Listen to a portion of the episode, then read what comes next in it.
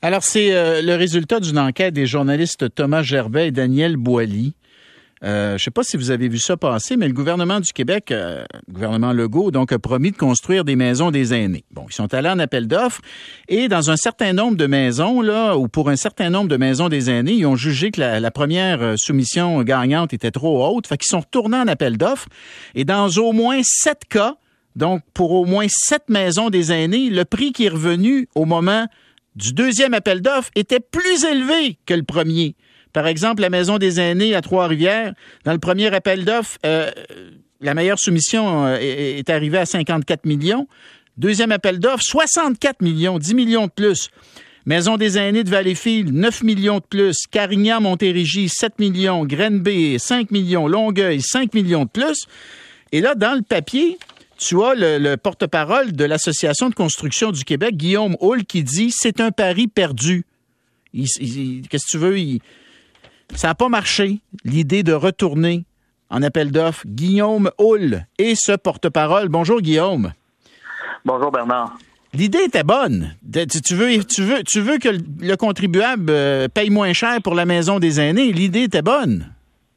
Oui, parce qu'au moment où on a euh, relancé les appels d'offres, ce qu'on se disait, c'est on est en pandémie. Donc, il y a les effets de la pandémie qui influent sur la chaîne d'approvisionnement, sur les coûts des matériaux. Euh, le temps qu'on relance les appels d'offres, on va revenir avec des nouveaux prix qui vont être moindres parce que la pandémie va avoir moins d'effets sur les coûts des matériaux. Or, c'est la situation tout autre qui est arrivée. Tout le monde l'a vu. Euh, on le voit dans notre panier d'épicerie, on le voit dans les matériaux de construction pour la construction de maisons neuves, de condos neufs. On le voit aussi pour la construction des, maisons des aînés. Il y a des augmentations faramineuses et euh, de coûts, de toutes sortes de coûts de matériaux. Quand on regarde globalement, on parle d'entre 35 et 40% pour tous les matériaux de construction euh, d'augmentation entre 2020 et 2021. Euh, et là, ça continue d'augmenter, euh, Bernard. Ben, c'est ça. juste, pour le bois, de décembre 2022 à euh, de décembre 2021 à janvier 2022, on parle de 150% d'augmentation pour le coût du bois. ce sont des montagnes russes. Les entrepreneurs doivent soumissionner dans ces contextes-là. nous, les entrepreneurs à qui on parle, ils nous disent à la blague, mais c'est pas vraiment une blague en fait les prix qu'on reçoit de nos fournisseurs sont bons le temps que l'encre sèche sur le prix, sur, la feuille de papier. C'est-à-dire que euh, lorsqu'on demande euh, à nos fournisseurs de nous fournir un prix pour du bois ou pour tout autre, euh, tout autre matériau, ben, les, fournisseurs ne peuvent pas nous garantir des prix au-delà du 30 jours qui était la normalité avant la pandémie.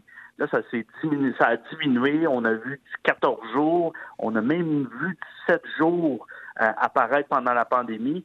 Et là, 7 jours, vous êtes chanceux. Vous avez des bons fournisseurs, vous avez des bonnes, des bonnes connexions. Vous avez des gens qui sont capables de vous, de vous, de vous garder des prix pour 7 jours. Euh, c'est que vous êtes chanceux quand vous êtes un entrepreneur en ce moment.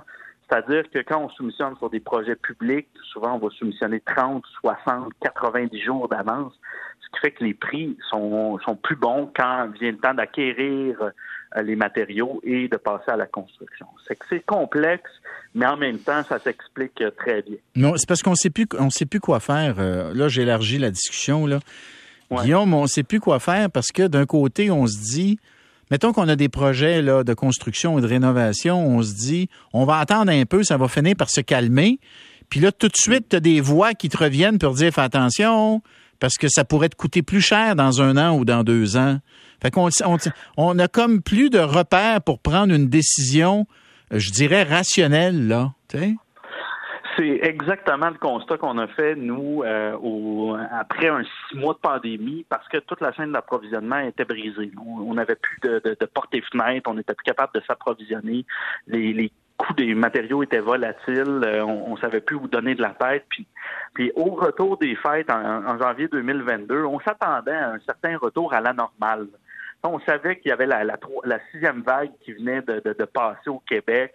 Puis après ça, on se disait, bon, on va apprendre à vivre avec la pandémie, avec la, maladie qui court, puis, euh, puis ça va, on va avoir un certain retour à la normalité. Mais ça a été tout autre parce que la Russie a, décidé euh, d'attaquer l'Ukraine. Et là, ça a apporté une instabilité complète dans les coûts des matériaux. La Russie est un grand fournisseur de fer qui est utilisé pour l'acier dans la construction des maisons des aînés, par exemple.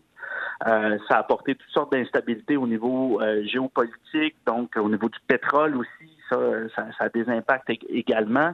Euh, donc, effectivement, Bernard, tu as tout à fait raison. On ne sait plus où donner de la tête, on ne sait plus comment regarder la situation, on ne sait plus comment prévenir ou prévoir les coûts, l'augmentation ou la diminution des coûts des matériaux. Et c'est pour ça qu'on a négocié avec la Société québécoise des infrastructures euh, l'année dernière une clause d'ajustement de prix. Et on les voit apparaître là, dans les appels d'offres que la, Société québécoise des infrastructures dépose en ce moment. Il y a des clauses d'ajustement de prix. Les entrepreneurs peuvent s'enquérir de ces clauses-là. Ce qui fait que s'il y a des augmentations au-delà de 5% des coûts des matériaux qui sont identifiés dans la liste, ben l'entrepreneur pourrait se voir lui recevoir une, portion de dédommagement de la part du gouvernement. Mais à contrario, c'est bon aussi pour le gouvernement parce que si ça diminue de 5% les coûts des matériaux, l'entrepreneur, à ce moment-là, lui, est dans l'obligation de, euh, de redonner un crédit au gouvernement. Ah, donc, donc, ça pourrait être intéressant pour toutes les parties Là, on me dit à l'heure actuelle que c'est bon, c'est un petit peu complexe à mettre en place, que c'est des premiers balbutiements, mm. qu'il y a encore des, certains éléments contractuels à ajuster. Mais euh, nous, on a bon espoir qu'on va arriver avec quelque chose de très intéressant, autant pour euh, les donneurs d'ouvrages publics, autant pour les contribuables québécois.